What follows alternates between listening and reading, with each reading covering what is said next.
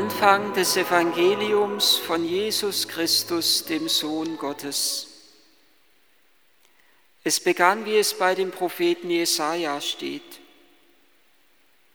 Ich sende meinen Boten vor dir her. Er soll den Weg für dich bahnen. Eine Stimme ruft in der Wüste. Bereitet dem Herrn den Weg, ebnet ihm die Straßen. So trat Johannes, der Täufer, in der Wüste auf und verkündete Umkehr und Taufe zur Vergebung der Sünden. Ganz Judäa und alle Einwohner Jerusalems zogen zu ihm hinaus. Sie bekannten ihre Sünden und ließen sich im Jordan von ihm taufen. Johannes trug ein Gewand aus Kamelhaaren und einen ledernen Gürtel um seine Hüften und er lebte von Heuschrecken und wildem Honig.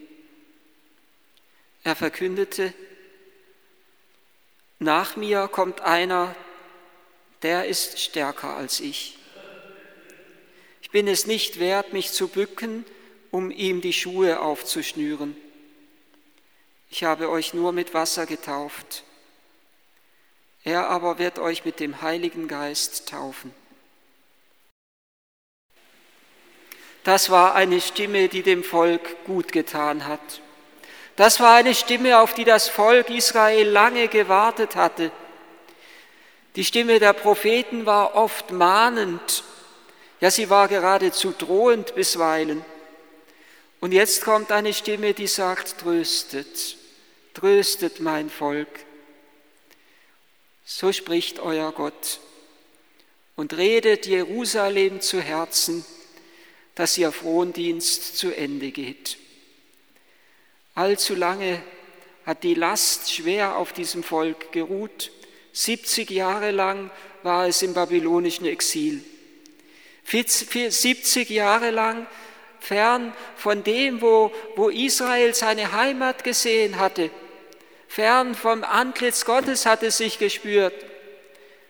Es schlägt sich nieder diese Zeit, nicht zuletzt auch in den Psalmen, in diesem wunderbaren Psalm, der die ganze Dramatik dieses Volkes zum Ausdruck bringt, an den Strömen von Babel, da saßen wir und weinten, wenn wir an Zion dachten. Wir hängten unsere Harfen an die Weiden in jedem Land. Und die Zwingherren, sie, sie verlangten von uns Lieder zu singen, aber wie könnten wir singen die Lieder des Herrn, fern auf fremder Erde? Und nun verkündet der Prophet Jesaja diesem Volk, dass es heimkehren darf, dass die Zeit der Verbannung ein Ende hat. Es war eine lange Zeit, aber offensichtlich war diese Zeit notwendig, um das Volk zu bereiten. Ähnlich wie die langen 40 Jahre der Wüstenwanderung offensichtlich ebenso notwendig waren, göttliche Pädagogik waren, um das Volk zu bereiten für den Einzug ins gelobte Land.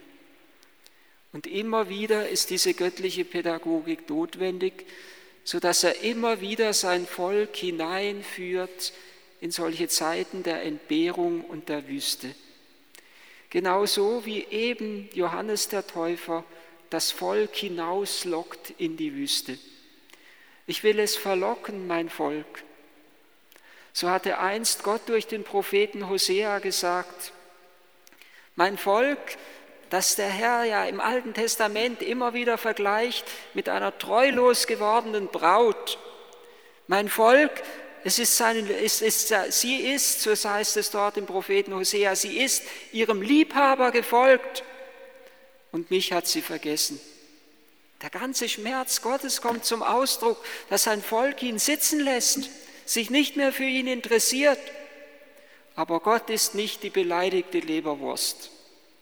Er ist nicht derjenige, der sich in sich selbst zurückzieht und sich in sich selbst verschließt, sondern der immer wieder diesem Volk, das ihn verlassen hat, das ihn vergessen hat, die Hand ausstreckt und der sagt, darum, gerade darum, weil es mich nicht mehr an mich denkt und sein Liebhabern folgt, gerade darum will ich mein Volk verlocken, wie ein Liebhaber.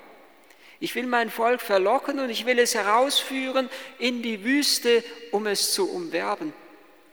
Ich glaube, man kann diese ganze Szene der Taufe des Johannes am Jordan in der Wüste nur vor dem Hintergrund dieses Prophetenwortes verstehen. Ich will mein Volk herausführen in die Wüste, um es zu umwerben. Dorthin, heißt es bei Hosea, wird es mir folgen, wie in der Zeit seiner Jugend, wie damals, als ich dieses Volk aus Ägypten herausgeführt habe. Es ist, als würde die Heilsgeschichte noch einmal zurückgedreht werden.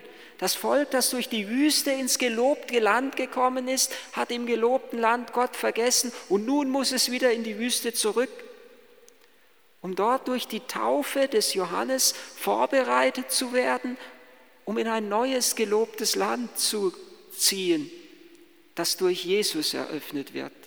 In das gelobte Land der Menschheit, die in Jesus Christus ja, Wirklichkeit geworden ist, des Menschenleibes, dem wir, dass wir, dass wir Gott im Menschenleib begegnen können.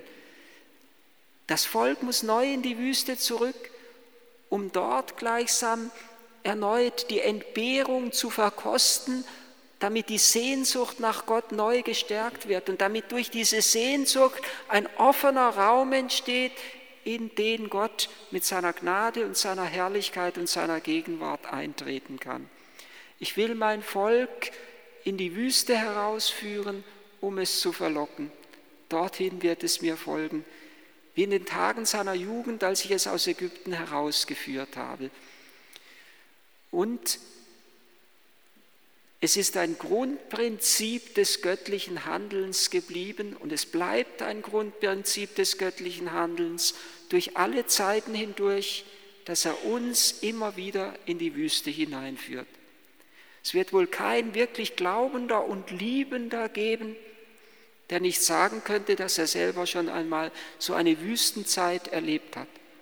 Sei es eine Zeit, in der uns der Glaube in die Ferne rückt, in der wir ihn nicht, Gott nicht mehr spüren können, oder sei es ganz konkret im menschlichen Leben eine Wüstenzeit, wo wir leiden, wo wir enttäuscht worden sind von irgendeinem Menschen, wo wir verlassen worden sind, wo wir irgendwie einen Verlust erlebt oder erlitten haben, wo eine tiefe Wüste in uns ist. Eine Zeit der Wüste, eine Arbeitslosigkeit kann so eine Wüstenzeit sein.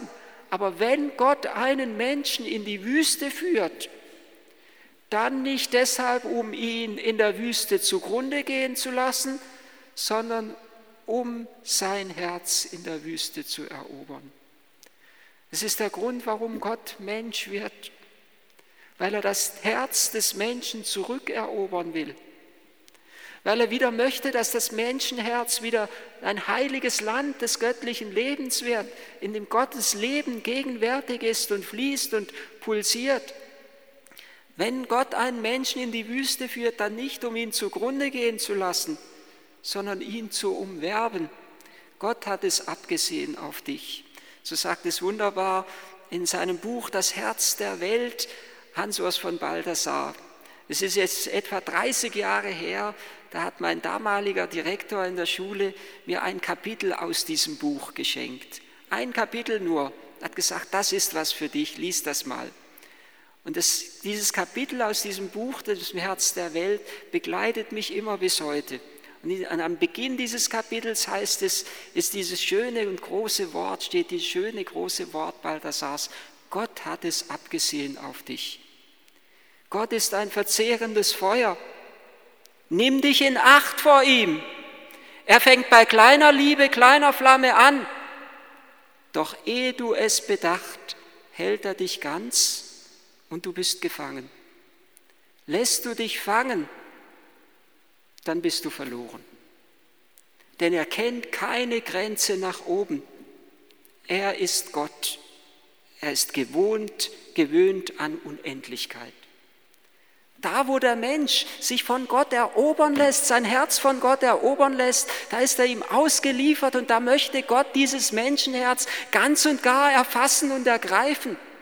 Er möchte nicht zulassen, dass da irgendetwas noch in dieser Liebe zwischen Gott und dem Menschen blockierend oder hindernd dazwischen steht, dass irgendetwas uns lähmt von Sünde, von Alltag, von Last, sondern da möchte Gott das Menschenherz ganz und gar erfassen und ergreifen. Er möchte uns hineinführen in diese Grenzenlosigkeit und Unendlichkeit seiner Liebe, dass wir nicht wieder in den alten Menschen, in die alte Müdigkeit und Lähmung zurückverfallen. Er möchte uns erfassen und ergreifen. Gott hat es abgesehen auf dich. Gott ist verzehrendes Feuer. Gott, er, so heißt es dann bei Balthasar, er ist ein Verführer der Herzen. Er führt das Volk in die Wüste, um es für sich zu umwerben, um es wieder zurückzugewinnen, um das Menschenherz zurückzuerobern. Das ganze christliche Mysterium können wir betrachten unter dem ist, das ganze christliche Mysterium ist ein bräutliches Mysterium. Das, was hier bei der Taufe im Jordan stattfindet, ist, wenn wir es in dieses bräutliche Mysterium einordnen, das Hochzeitsbad. Und da, wo Jesus dann selber in den Jordan eintaucht, wo der Himmel sich öffnet und der Geist herabkommt und die Stimme des Vaters den Sohn umfängt mit dem Wort, dieser ist mein Geliebter, du bist mein geliebter Sohn. Da, wo Gott in Christus die Menschheit und damit seine Schöpfung neu umfängt, das ist der Hochzeitskuss. Die innigste Vereinigung zwischen Gott und Mensch, die in Jesus Christus Wirklichkeit geworden ist. Und am Ende des irdischen Lebens Jesu im Geheimnis der Eucharistie steht das Hochzeitsmahl. Und dieses Hochzeitsmahl der Eucharistie ist wiederum Vorwegnahme und Brücke, die uns hineinführen soll ins himmlische Hochzeitsmahl. Das ganze christliche Mysterium ist ein bräutliches Mysterium.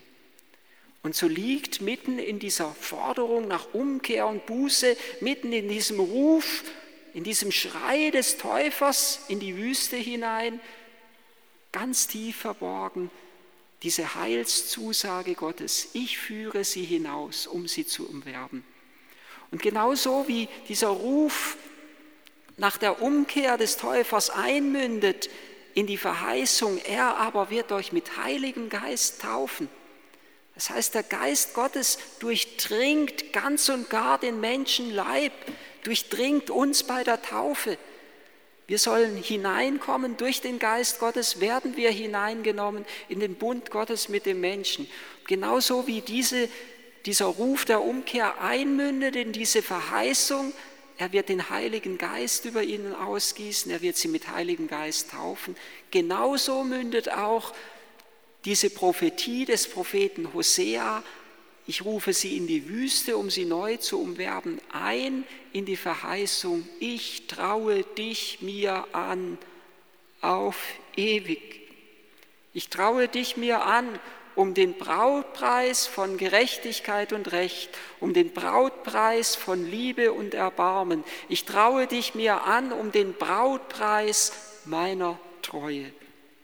Der Preis den Gott für uns zu zahlen, für diese Braut Menschheit zu zahlen bereit war, wird ersichtlich am Kreuz. Und dann, so heißt es, werden sie mich erkennen. Anfang des Evangeliums von Jesus Christus, dem Sohn Gottes, heißt es hier im ersten Vers. Und in einem der letzten Verse heißt es von dem römischen Hauptmann, von dem, der eigentlich ganz fern ist dem Glauben und der Religion, dem Glauben Israels, dass er sich unter dem Kreuz an die Brust schlägt und sagt, wahrhaft, dieser Mann war Gottes Sohn. Sie werden mich erkennen.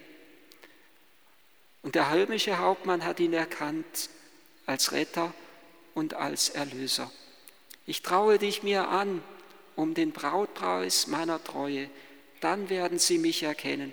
Und erkennen im biblischen Sinne heißt nicht einfach etwas mit dem Kopf verstehen, sondern erkennen heißt eins werden mit dem erkannten Gegenstand.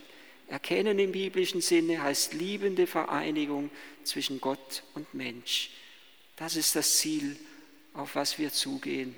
Es ist verwirklicht in innigster Weise in Jesus Christus, wo Gott und Mensch in größtmöglicher Form eins geworden sind.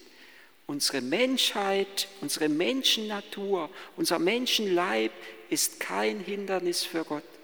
Ganz im Gegenteil, unser Menschenleib ist sein heiliges Land, in dem er wohnen möchte, in das er kommen möchte und durch das hindurch er sein Reich begründen möchte auf dieser Welt.